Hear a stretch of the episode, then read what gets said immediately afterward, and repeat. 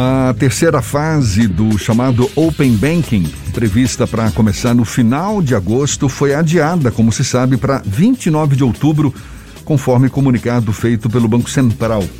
A decisão atendeu a pedidos dos bancos e das fintechs que alegavam pouco tempo para fazer as mudanças nos sistemas. E como é que as instituições devem se preparar para essas mudanças? Quais os desafios relacionados à tecnologia, à inovação? E como vai funcionar o compartilhamento de dados entre os bancos, que é a proposta exatamente do Open Banking? Bom, a gente fala mais sobre o assunto e conversa agora com o CEO da Clavi, fintech especializada em inteligência e processamento de dados financeiros, o empresário Bruno Cham, nosso convidado aqui no Issa Bahia. Muito obrigado por aceitar nosso convite. Seja bem-vindo. Bom dia, Bruno. Bom dia, bom dia Bahia, bom dia pessoal. Muito obrigado por, por me convidarem aqui para o programa. Como é que está sendo feito esse processo de adequação dos bancos, das instituições financeiras para que o Open Banking seja de fato efetivado, Bruno? É, o sistema de Open Banking é, é uma coisa bastante nova é, no mundo e no Brasil e faz com que as instituições e algumas fintechs é, padronizem a informação que eles contêm dentro da, das, das, suas contas é, e façam um compartilhamento disso é, simples para outras empresas.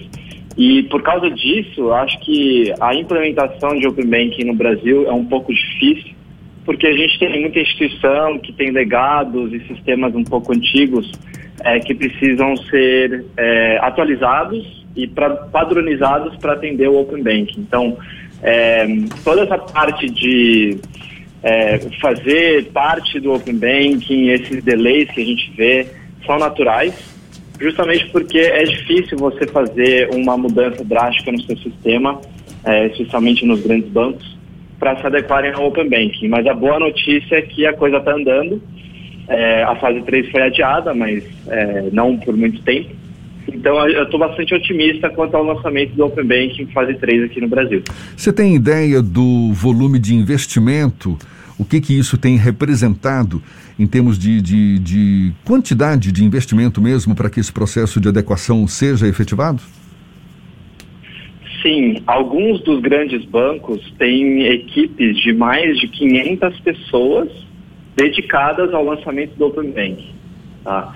Isso é um investimento muito pesado, tanto em recursos humanos e fora a parte tecnológica de servidores, de sistemas, de processamento de dados tanto a transmissão e a recepção de dados.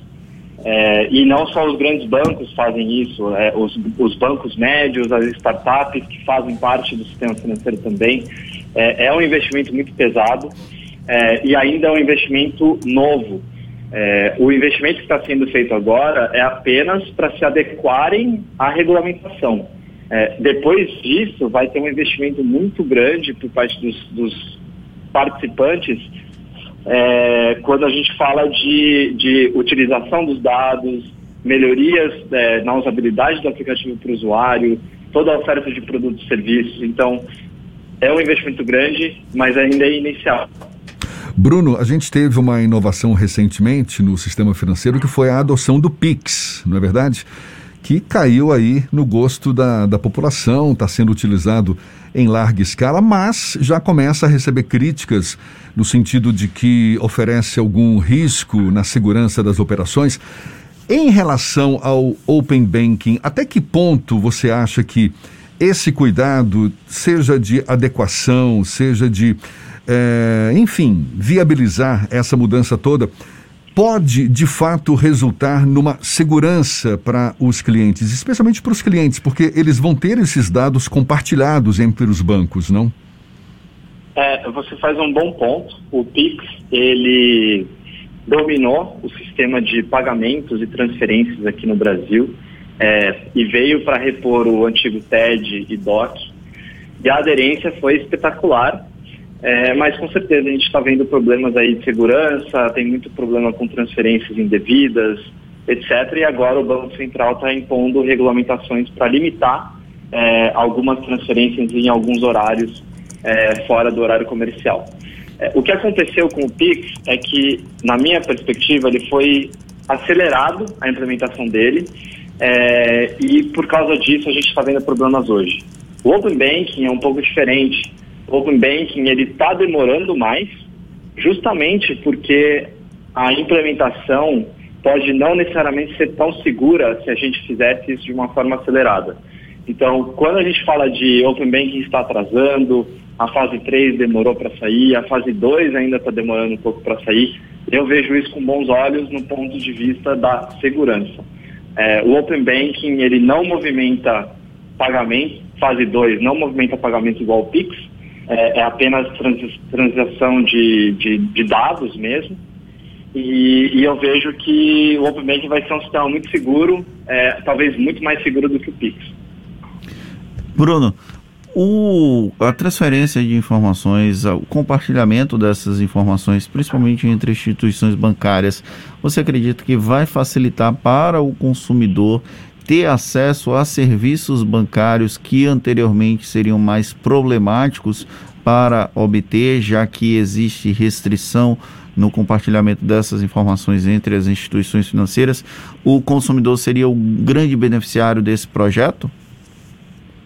Eu acredito que sim. É, se a gente pensa, no meu caso, por exemplo, eu tenho conta é, no mesmo banco há 15 anos. Esse banco sabe tudo sobre mim. O próximo banco que eu pedi empréstimo, pedi uma conta, um cartão, ele não me conhece muito bem. Então, se eu pudesse transferir todo esse histórico que eu tenho no meu, no meu banco principal para esse banco secundário, é, a competitividade de ofertas de, produto, de produtos e serviços entre os bancos que me conhecem seria muito melhor para mim. Então é isso que o Open Banking faz. Facilita a portabilidade de dados de um banco que me conhece para outra empresa que talvez não me conheça. E com isso a gente imagina que possa, eu possa ter acesso a crédito mais barato, um crédito mais rápido, é, um crédito mais é, com, com limite maior, é, e não só crédito, outros serviços e produtos financeiros. Então, o consumidor é o grande beneficiário final.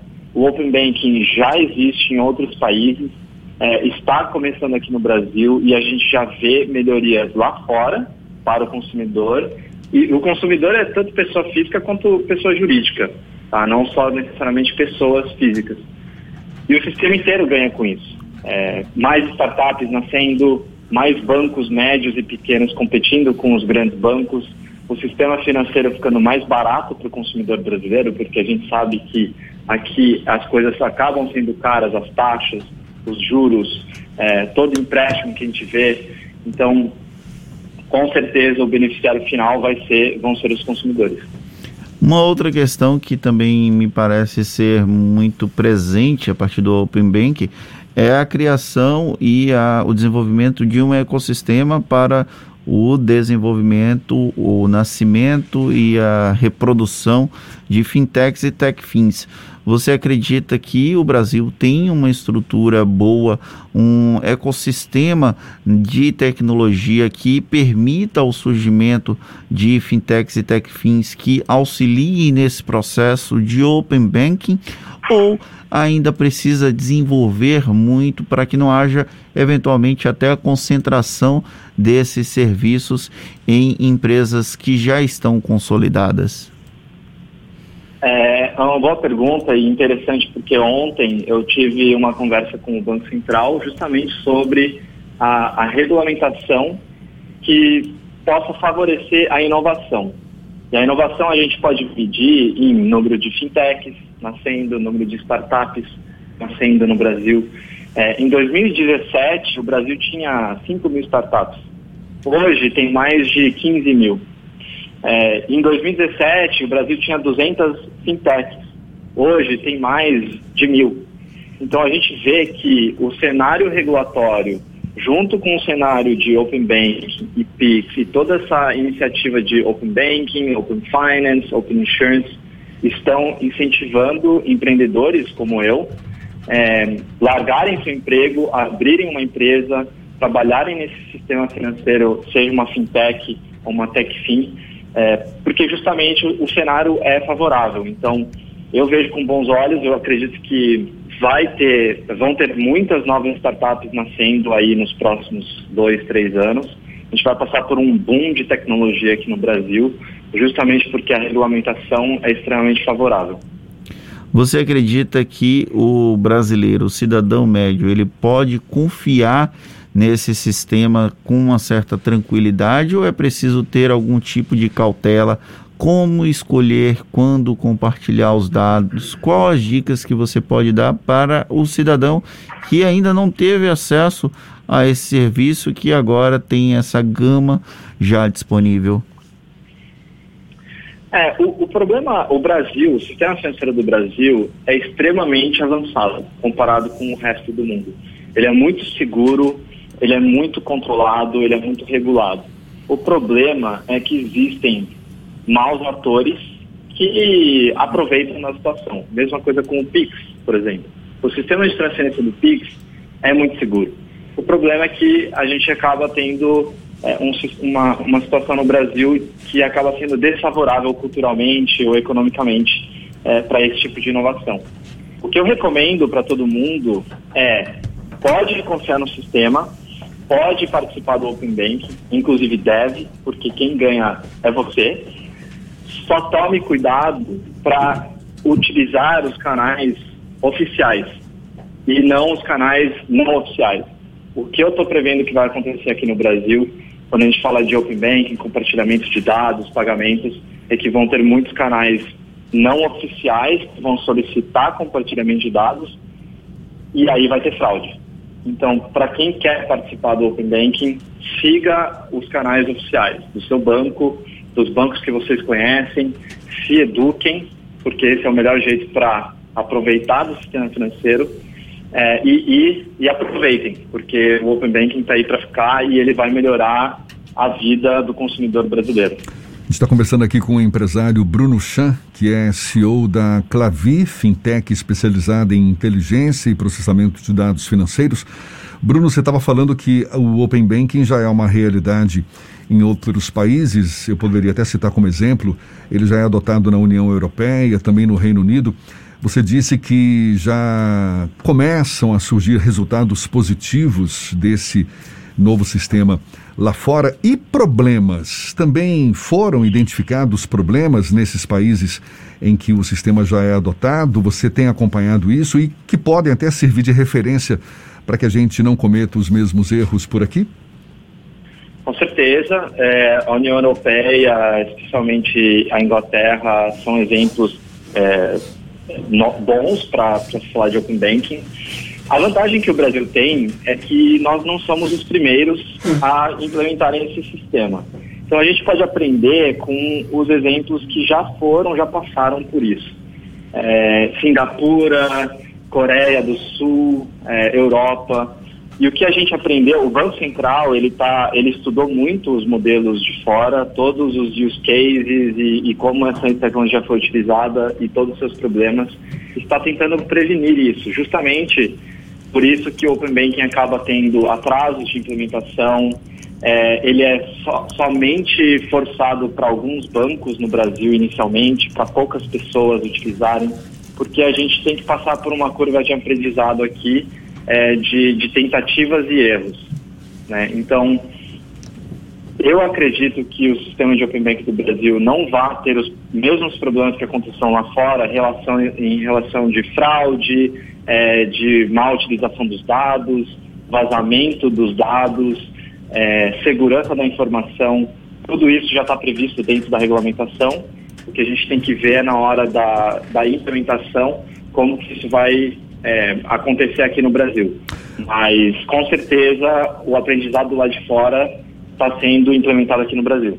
Para a gente encerrar, Bruno, você estava aí é, soltando elogios ao sistema financeiro brasileiro, dizendo que é muito seguro. Com esse Open Banking, certamente vai haver uma competição maior entre os bancos, entre as instituições financeiras em geral. Se acredita que, além dessa facilidade para os clientes dos bancos, esse Open, Bank, open Banking também vai aprimorar a, a, a, o próprio serviço dos bancos em geral? Ou seja, um sistema financeiro que vai ficar melhor ainda para a gente?